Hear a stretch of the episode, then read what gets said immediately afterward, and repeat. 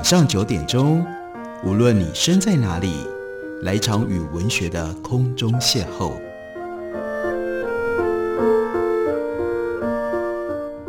杨照谈书，邀您一同遨游文学世界，认识古今中外的经典之作。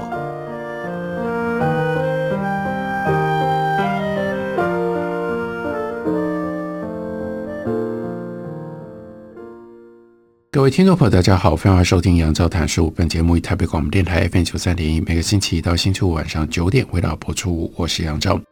在今天的节目当中，内举不避亲，为大家介绍、为大家推荐的是我自己所写的书。麦田出版公司刚刚出版了一本叫做《小说里的人性罗生门》。这本书主要是解读日本作家芥川龙之介他的小说的。在书里面提到了芥川龙之介几篇。重要的短篇小说，例如说有一篇，它的标题叫做《手绢》，也就是手帕的意思。这是一九一六年芥川龙之介在大正五年他所写成的小说作品。这篇小说值得特别介绍，因为呢，这个小说的角色，它是设定影射新渡户稻造。新渡户稻造是日本维新时期的重要的代表人物，他的头像人像。还曾经一度出现在日币的纸钞上。另外，新渡户稻造他用英文写的一本书叫做《Bushido: The Soul of Japan》，也就是武士道日本之魂这本书，一直到今天仍然是英语世界里面对于日本传统精神最重要的诠释书籍。新渡户稻造跟台湾也有关系，他毕业于北海道农业学校。那是今天札幌的北海道大学的前身，对于日本农业的现代化有着关键的贡献。他是日本最早到海外去的第一代的留学生，先去美国，又转到德国，最后是在德国的哈勒取得了他的学位。回到日本之后，他还有另外一项特别的资历，在小说当中，芥川龙之介特别凸显，那就是在殖民初期。他就来到了台湾，担任台湾总督府的第一任，叫做殖产局长，参与了日本对于台湾殖民经济政策的制定。日本殖民时期，台湾农业最主要的发展政策，第一就是确立以生产蔗糖为主，第二是将粳稻品种引进到台湾，取代了原本台湾普遍种植的善稻。那这个第二项。是要到一九二零年代才得到了突破性的成功，而前者第一项是从殖民刚开始的时候就进行了，让自然环境上没有办法产甘蔗。但是大家应该知道，如果你们吃过瓦卡西和果子的话，你应该要都留下深刻的印象。日本人真爱吃甜食，他们吃的真甜了。所以在这种状况底下，那个时代。日本必须要花费大笔的外汇，一度进口糖是日本外汇最大的支出。幸好得到了台湾作为殖民地，就可以利用台湾亚热带到热带气候的风土条件来种甘蔗，来产糖。这项政策就是在新渡户稻造担任殖产局长的时候订立下来的。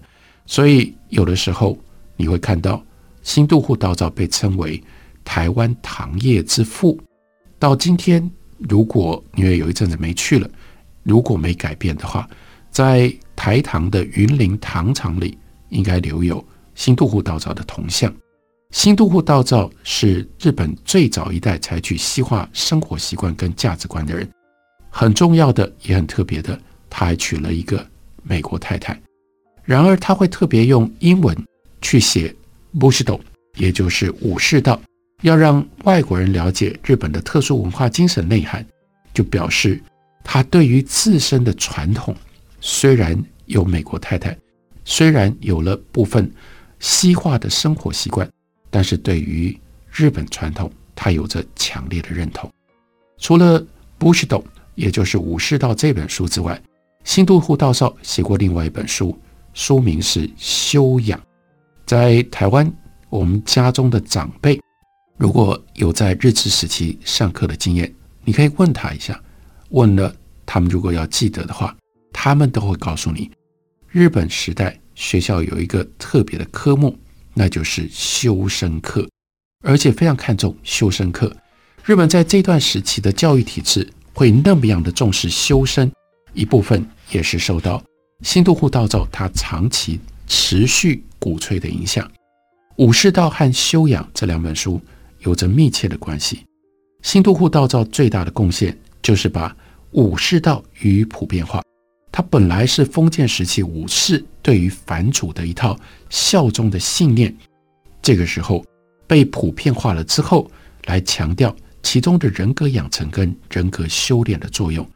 换句话说，新渡户道造提供了一条让日本现代国民养成可以跟传统连接上的途径，他特别强调武士道当中自我节制的锻炼，跟中国文化或者是西方文化相比，这是日本传统最独特的地方。武士道的书里面，新渡户道造精彩地描述了这中间的细腻转化。一个武士要能够在随时可能要打要杀的这种情境底下，能够得到更高层次的武勇精神。武勇的性质，你必须怎么做？就是要让自己随时保持冷静，维持敏锐反应的能力，这样才能够立于不败。所以，一个武士不只是要在外表喜怒不形于色，你要培养内在的宁定。最关键也是最困难的，就是去除恐惧。扩大来看，恐惧就是原生于不预期的活动。或者是现象，意料之外的事物突如其来，我们就会感到惊吓。那是人最脆弱，也就是让敌人有机可乘的时刻。所以武士道就是要训练节制所有的情绪，让武士总是保持冷静，不会有任何的情绪的波动，也不会有脆弱的时刻。自制锻炼的最极致。大家知道武士道的最鲜活的形象，那就是切腹。切腹不是简单的自杀，那是一种经常的准备，提醒武士随时都可以用自己的手，用带来最大痛苦的方式结束自己的生命。如果连这么极端的事情都在修炼当中被转换成为平常日常，武士就真正无所惧了。你还有什么好怕的？原来恐怖的主要，例如说怕丧命、失去了生命，怕痛苦被承担肉体的折磨，这两件事情都集中在切腹的这个动作上，既痛苦不堪，而且呢终结生命。如果你随时念兹在兹，对于切腹都已经准备好了，就没有什么可以害怕的了。新渡户道造把切腹提升为道。背后是人自我情感、情绪节制修炼的极致境界，而武士什么时候要切腹？为什么要切腹？这又联系到武士道的另外一项核心的精神，那就是对于自我尊严的极端强调。当一个武士如果他辜负了任务、辜负了使命，做不到自己所承诺的，切腹就是他保有尊严的最后的一种办法。那既是自我的惩罚。同时，也是彰显自己，哎呀，犯下了如此不可原谅的错误，但仍然没有丧失自我承担的勇气，所以愿意诉诸最痛苦的方式结束自己的生命。再说一次，那不只是自杀，关键在于要去死，都愿意在死前承受极端的痛苦，用这种方法来表达最终的勇气。武士道精神被用这种方式强调。就离开了武士的阶层，对于整个日本社会都产生了深远的影响，乃至于感染了曾经被日本殖民统治的台湾。不知道大家记不记得，在之前台湾曾经有过一家银行，后来被并购了。那家银行它的中文名字叫做陈泰银行，可是如果你注意的话，它的英文是什么？它的英文叫做 Makoto Bank，那哪会是？陈泰的发音呢？不对，Makoto 是什么？为什么陈泰银行叫做 Makoto Bank？Makoto 就是在日文汉字这个“诚”字的发音。那“诚”诚实诚恳的诚，就是日本修身教育的重点。另外，吴清友先生创办的书店，大家应该知道吧？叫做诚品书店。在他的回忆自述里面，他也特别强调，他就是从他的父亲，也就是日治时代的那样的一种气氛底下，得到了要格外重视成成品的那个成的概念，就形成了他开书店的理想跟原则。在武士道当中。武士要修炼到彻底忠于上下关系、忠于无勇负责的原则，那就是 Makoto，那就是诚，对自己没有一点内外差异的虚伪。武士道包括了许多的规矩仪式，不过重点要将外在的规矩仪式内化成自己衷心相信跟感受的，整个人自然过着符合这种规矩仪式的生活，这是所谓的。Makoto，所以我们读芥川龙之介不太长的这样一篇小说手卷，我们先要了解为什么他设定这个角色是新渡户道造的化身，这跟新渡户道造他关于武士道的信念跟诠释有着密切的关系。我们先弄清楚了新渡户道造和武士道的根本精神，我们再来读。芥川龙之介的小说就能够体会得更深，也能够看得更清楚。休息一会儿，等我回来继续聊。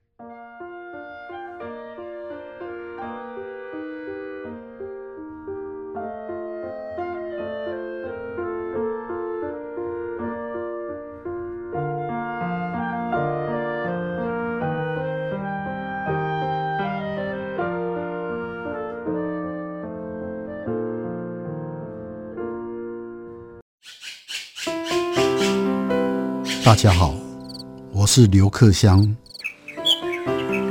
亲近自己的城市，找回城市的温暖。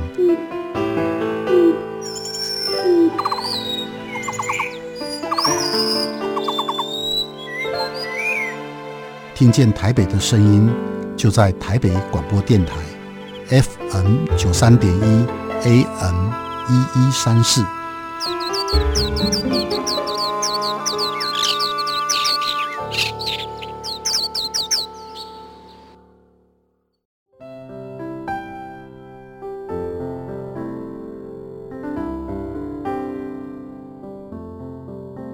听见台北的声音，拥有颗热情的心，有爱与梦想的电台，台北广播 FM 九三点一。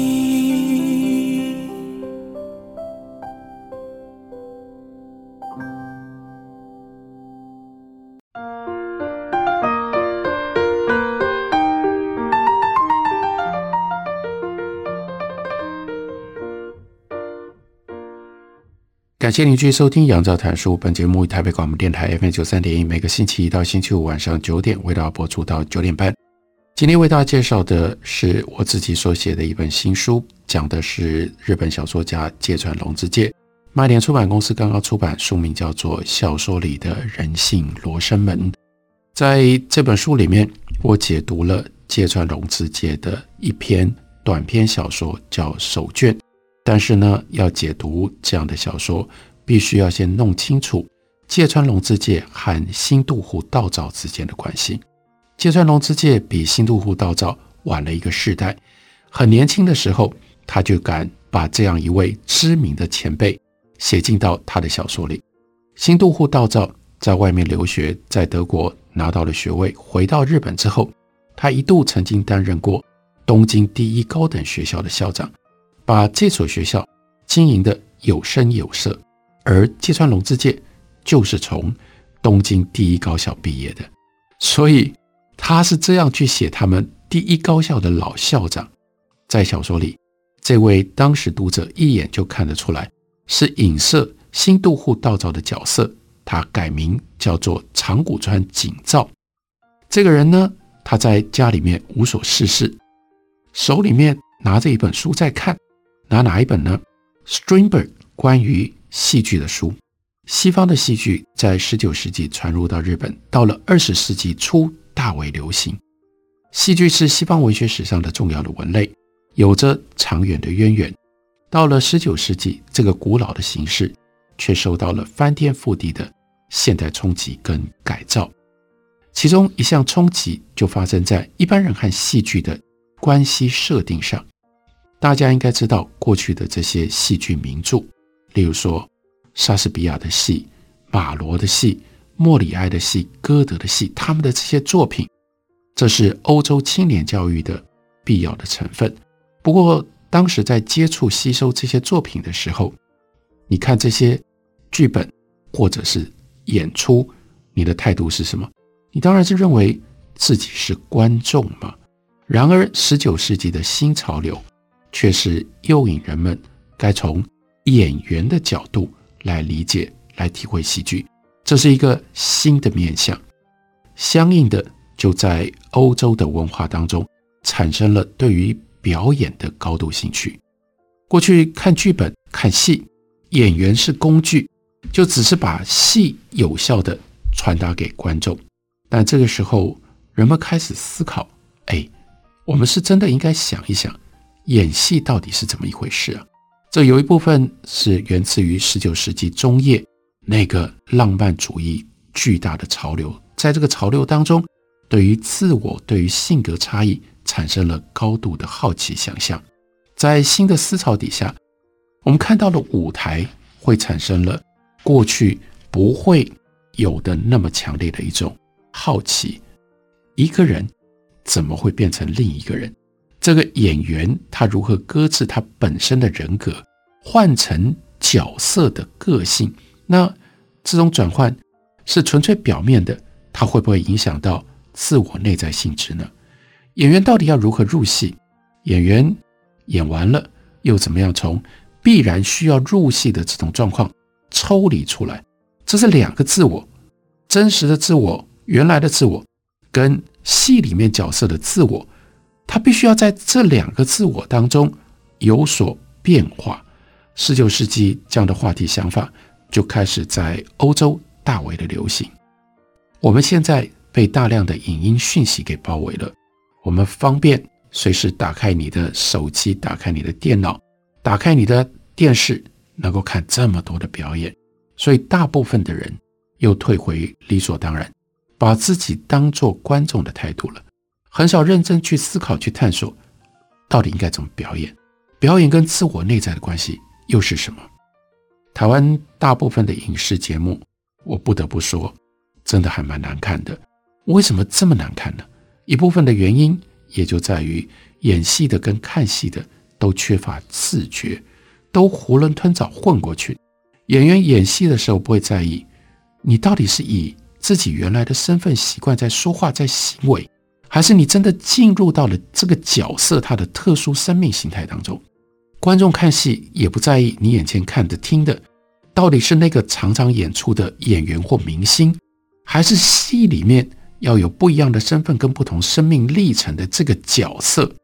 这种环境、这种态度，说老实话，当然就拍不出好的戏剧、电视、电影了。十九世纪出现的诱人探讨就是，演员每演一个角色。离开自我，入戏变成了另一个人。戏演完了，这样的经验不可能不留下一部分可能深一点，一部分可能浅一点的痕迹。所以，什么叫做演员？什么是演员的生命？演员的生命就会在过程当中叠印上一层又一层其他人的经验。哎，到后来，他还能够分清楚什么是自己，什么是角色吗？那样的自我。不就实质上变成了受到各种不同角色影响而制造出来的一个混合体了吗？另外，高度表演意识影响底下，让人们又不得不这样去认知：哎，在我们的叫做日常生活一般的情况底下，难道没有表演的成分吗？从这个角度看，就会发现大家的生活也都充满了，只不过差别在。自觉或者是不自觉的戏剧性。十九世纪西方文学跟艺术的潮流当中，那个时代经常出现的习惯用语叫做 Poetics and Theatrics，诗学或者是诗意与戏剧学、戏剧性。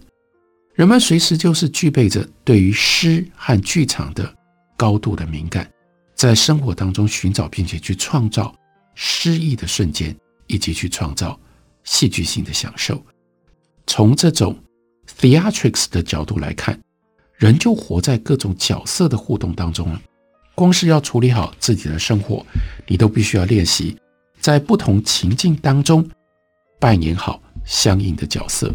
生活就是戏剧，而不是在生活之外去欣赏、去理解戏剧。再说一次，虽然芥川龙之介的这一篇叫做《手卷》的小说并不长，可是如果我们要彻底的、认真的去理解、去阅读，新渡户稻造和古诗道是重要的背景。Strindberg 跟十九世纪世纪之交欧洲的新鲜的。戏剧跟表演的概念，又是另外一个重要的背景。Strindberg 就是这个潮流当中的重要的作者。小说开场，芥川龙之介设定让这个长谷川景造拿着 Strindberg 的书，他的动机是，因为他察觉到了年轻人的流行，受到西方文化的感染，日本的下一代产生了高度的自我意识，因为要想要探索。我到底是谁？这样的一个存在的问题。长谷川景照，他是一个认真的老师，所以他这个时候为什么看这本书？是因为发现学生有兴趣读这样的书，他也要看一下，来保持不要跟他的学生、跟这些年轻人的想法脱节。可是这毕竟不是他的专业，不是他本有的兴趣，所以他看。有一搭没一搭的，只是勉强让自己在那里读着。这个时候，哎，有人来访，递进来的名片上面写着西山独子。他看这个名片，不认识这个人。本来如果有别的事，或者是情境不一样，也许他就拒绝，他就叫人家说：“哎，我不在。”告诉他下次再来吧。可是这个时候闲来无事，好吧，就让这个女士进来了。原来这个女士是他的学生，叫做西山宪一郎的母亲。哎，太巧了，正就是因为西山宪一郎，所以刺激长谷川景造去阅读 Strindberg。也就是西山宪一郎虽然不是读戏剧的，却对于戏剧有非常高度的热情，自己还会写一些跟戏剧有关的文章。西山宪一郎前一阵子因为腹膜炎住院。没想到他的母亲为什么要来找老师呢？原来母亲来向老师传递儿子已经死去了的讯息，而母亲在向老师说这件事情，异乎寻常的冷静，甚至还面露出礼貌的微笑，让长谷川景造非常非常的不安。这个奇怪了，坐在他面前的母亲怎么能够这么优雅地保持笑容？对他说：“儿子的死讯呢？”然后小说就有了一个奇特的转折，因为他没有专心在说话，他就看到地上有一把扇子，他弯下腰去把扇子捡起来，意外地发现西山独子这位母亲，她手里面紧紧地握着她的手帕，用一种不正常，像是简直要把手帕撕裂开来的方式。扭曲着他的手帕，所以为什么小说的标题叫做《手绢》？长谷川景照的第一个反应是：哦，为什么这个母亲可以如此的平静？